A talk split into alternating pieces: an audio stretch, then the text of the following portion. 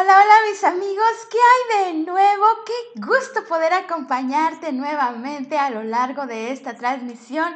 Hoy es lunes y te mando un gran, gran abrazo virtual hasta donde nos estés escuchando. Gracias por sintonizar Orad Radio, la señal viva www.oradmultimedia.org. Estamos con música para ti 24/7. Puedes escuchar mm, varios programas que pueden ser de gran bendición para tu vida, pero también música sin comerciales, sin interrupciones 24/7. Eso es lo mejor. Te comparto nuestras redes sociales. Puedes enviarnos tus mensajes a la página de Facebook Oral Multimedia también estamos como Orad Multimedia en Instagram y en TikTok.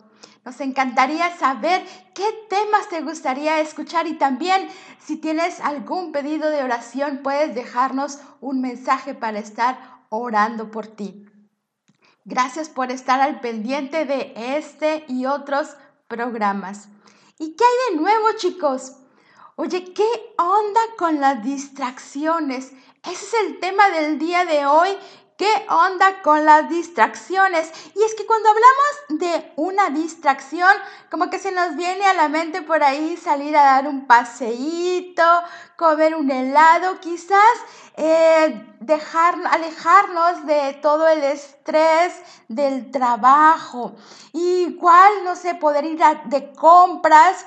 Quizás nos vamos por ahí a tomar un café, decimos, Queremos despejar nuestra mente de las preocupaciones diarias, del estrés, de los estudios, en fin, pensamos en alguna actividad recreativa. Pero ¿qué pasa si te digo que es todo lo contrario? Y que precisamente la preocupación laboral es una distracción. Y no me refiero a que ya vayas a dejar de trabajar para no tener ese estrés, no. Es, es esa parte de que precisamente eso es lo que me acarrea una distracción. Y hoy vamos a hablar de ese tema, que precisamente son las distracciones. ¿Qué son las distracciones? ¿Qué significa una distracción? y qué cosas pueden traer una distracción fatal a mi vida. Este es el tema del día de hoy. Vamos a un corte. Ya volvemos. ¿Qué onda con las distracciones?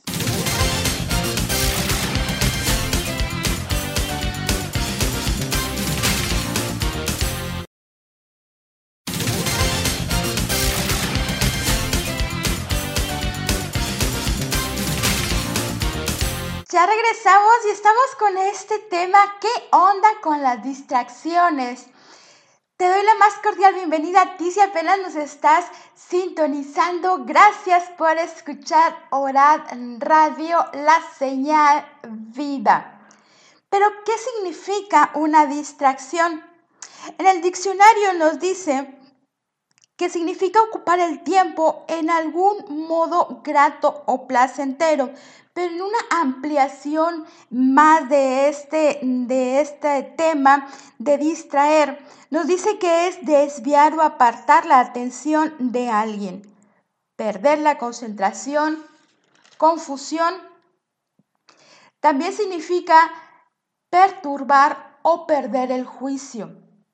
En conclusión, una distracción puede ser aquella circunstancia que me roba mi voluntad. Pero pasando este tema a nuestra fe, a nuestro servicio a Dios, una distracción puede ser cualquier persona, cualquier circunstancia que me aleje de mi fe, que me impida el crecimiento en mi fe. Y fíjate que Marcos lo explica en el libro Marcos 4, 19.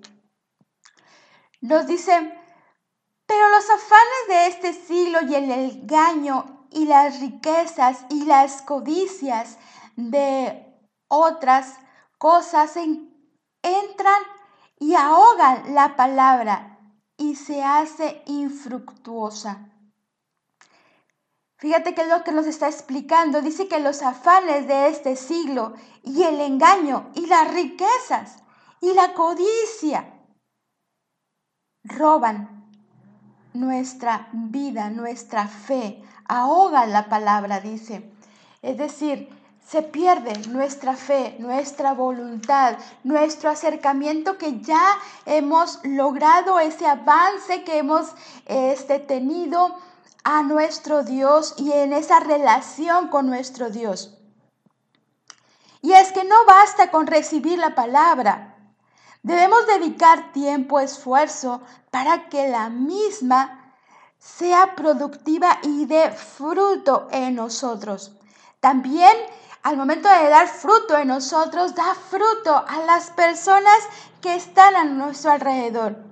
El punto es este, una distracción puede ocasionarnos la muerte espiritual, pero también puede llevarnos a perder nuestro equilibrio emocional, es decir, puede desestabilizarnos porque estamos tan al pendiente de aquello que nos está robando nuestra paz, nuestra tranquilidad.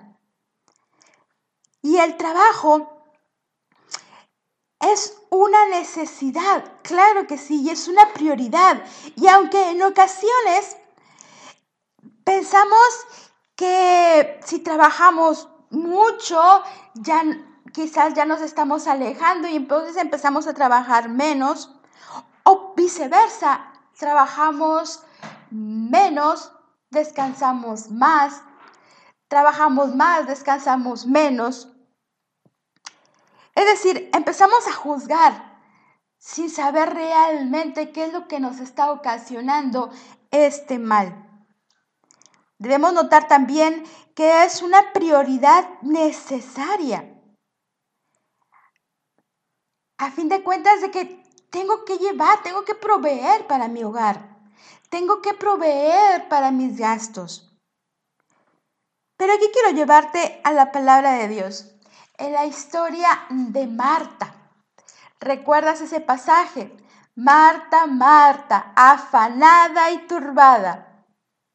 ¿Recuerdas esa frase que decía Jesús? Jesús estaba comentando esto a Marta. Marta, Marta, afanada y turbada. Antes de entrar a esta historia, déjame decirte que la hospitalidad era un rasgo distintivo en la sociedad de aquellos días.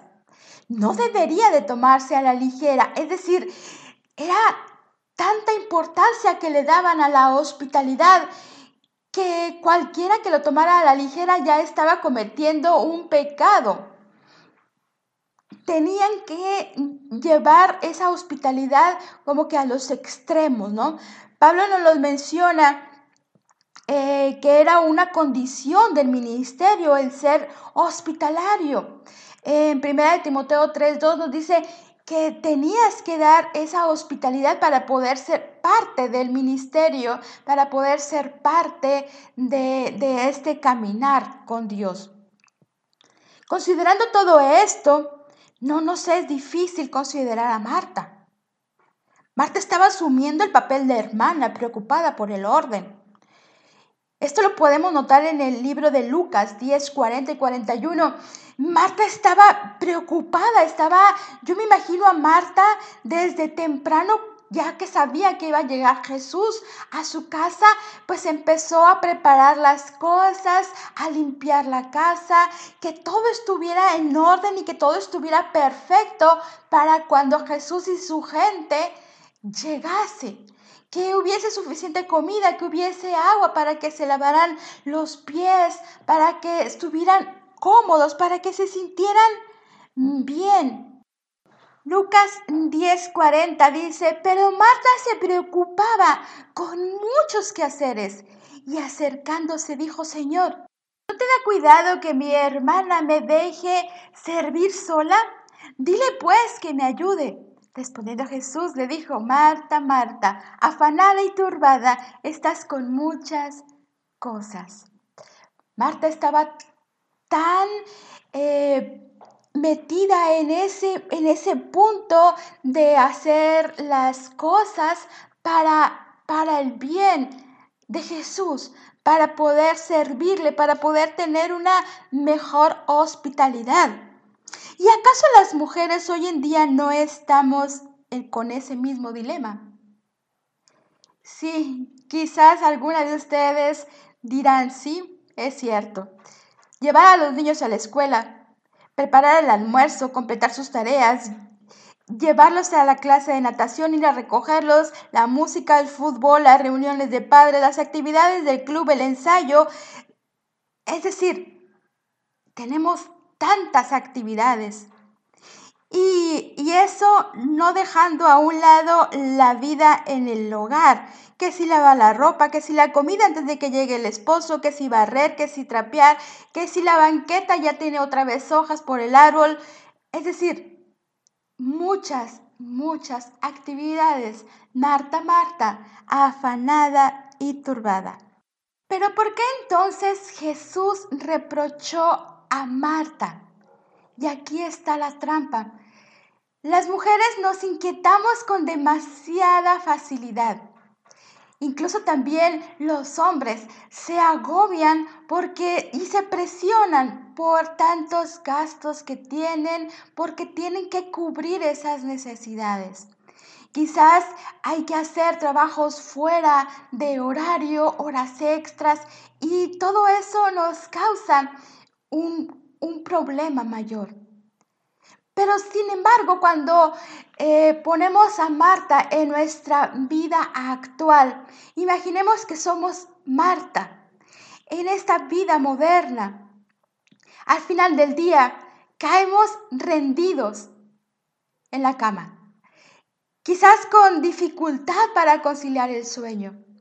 No podemos dormir estamos, eh, nos damos una vuelta, nos damos la otra y no podemos dormir y para cuando acordamos ya nos dieron las 3, las 4 de la mañana y ya te tienes que levantar a las 5 para poder iniciar nuevamente tus actividades. Tenemos esa dificultad de conciliar el sueño.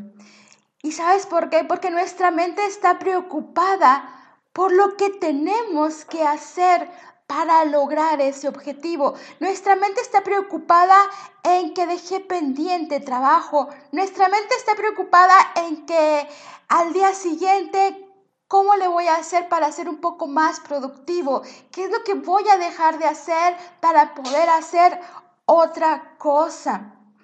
Y estamos preocupados también en que tengo que trabajar una doble jornada. Hacer todo eso en un día no nos alcanza. ¿Cómo podemos hacer para que el día nos rinda? Y cada día comenzamos con más trabajo y otro día con un poco más de trabajo porque se nos va acumulando. ¿Y qué pasa con nuestro tiempo a solas con Dios? ¿Qué pasa con ese tiempo para meditar en la palabra? No hay tiempo. Simplemente queda relegado a una vez por semana. Marta volvía vez tras vez a la habitación donde estaba Jesús.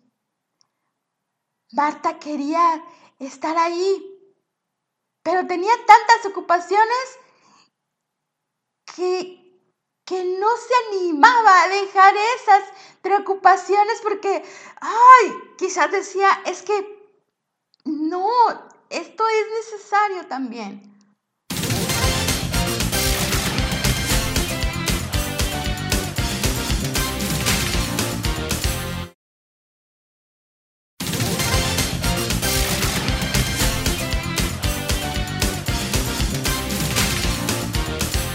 María se dio cuenta de que no podía perderse esa oportunidad y es por eso que María estaba ahí, escuchando las parábolas del maestro. Marta estaba tan inquieta y preocupada por tantas cosas, cosas que no eran las necesarias. La trampa está en esto. Marta hacía tantas tareas que aparentemente eran necesarias por el bien del maestro para poder darle una eh, mejor hospitalidad al maestro. Pero Marta realmente había perdido de vista el propósito de las tareas, que era servir al Señor, que era estar ahí compartiendo un momento con Jesús.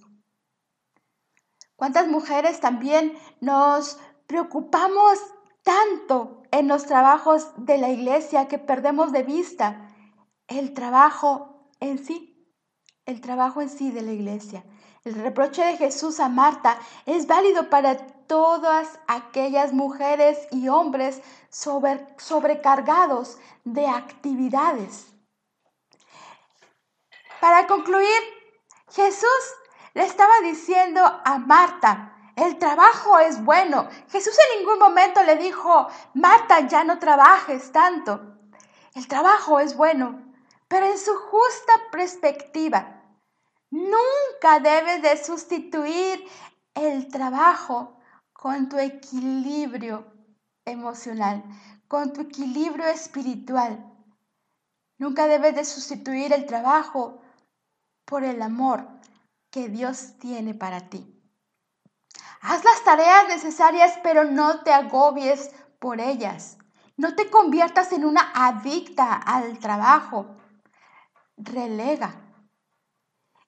Y también, muy importante, pon en tu lista de prioridades ese momento a solas con Dios. Nos lo dice Mateo 6, 33 más, buscad primeramente el reino de Dios y su justicia y todas estas cosas os serán añadidas. En otras palabras, puedes hacer todo siempre y cuando tengas bien claro la prioridad. Primero, alimenta tu alma. Primero, conecta tu espíritu con Dios. Alimenta ese ser interior. Alimenta y fortalece tu relación con Dios. No tienes por qué dejar tus muchas tareas. No debes dejar que esas muchas tareas te distraigan y se puedan convertir en esa distracción fatal a tu vida. Permite que Dios sea primero el centro de tu vida y después podemos continuar con nuestras muchas tareas. Vamos a un corte, esto es, ¿qué hay de nuevo? Sin duda, un tema que causa mucha distracción en las mujeres es el tema del, de la autoestima es el tema de nuestro aspecto físico.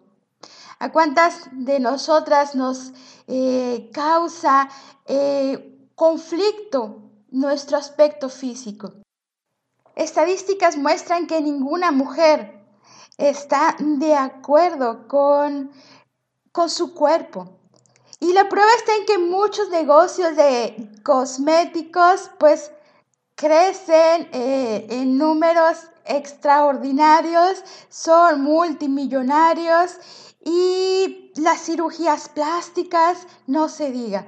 Las mujeres arreglan que si el cabello, que si la pintura, que si el maquillaje, que si cualquier detalle, por más mínimo que sea, eh, lo utilizan para poder eh, corregir o minimizar aquello que no les causa mucho agrado.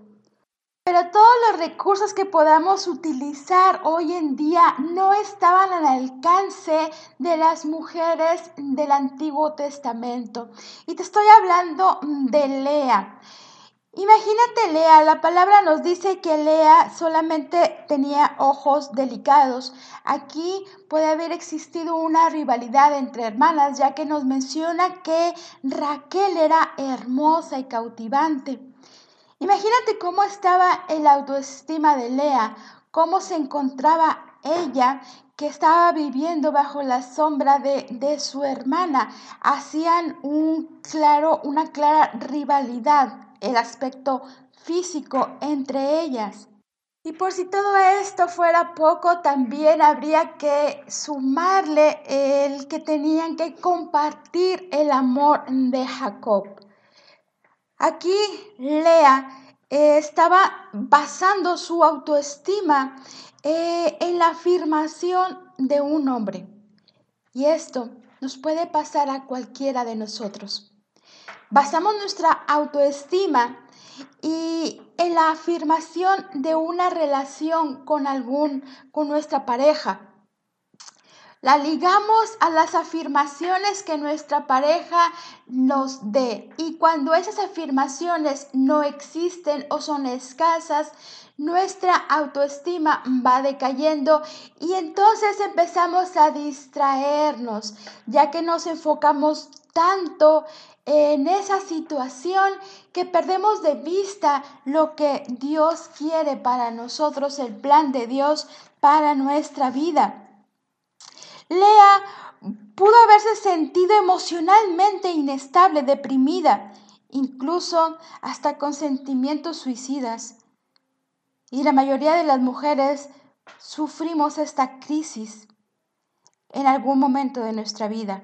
Imaginemos por un momento la vida matrimonial de Lea. Constantemente estaba viéndose amenazada por el quebrantamiento de la misma. Constantemente se estaba viendo amenazada eh, esa relación, ya que eh, Jacob amaba a Raquel. Imagínate cómo estaba su estado de ánimo, cómo ella estaba actuando.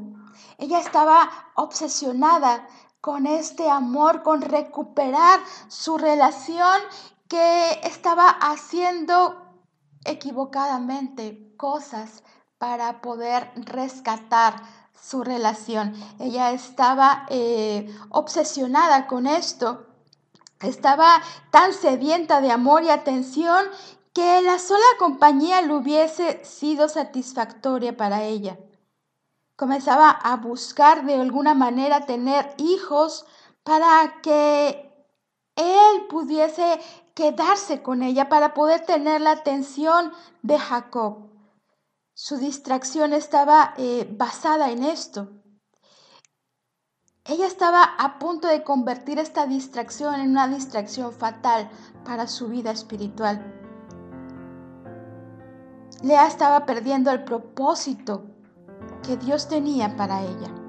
Estaba dejando que ese mal matrimonio y las necesidades que, lo, que estaban a su alrededor, las necesidades emocionales, cegaran su vida espiritual, cegaran su relación con Dios.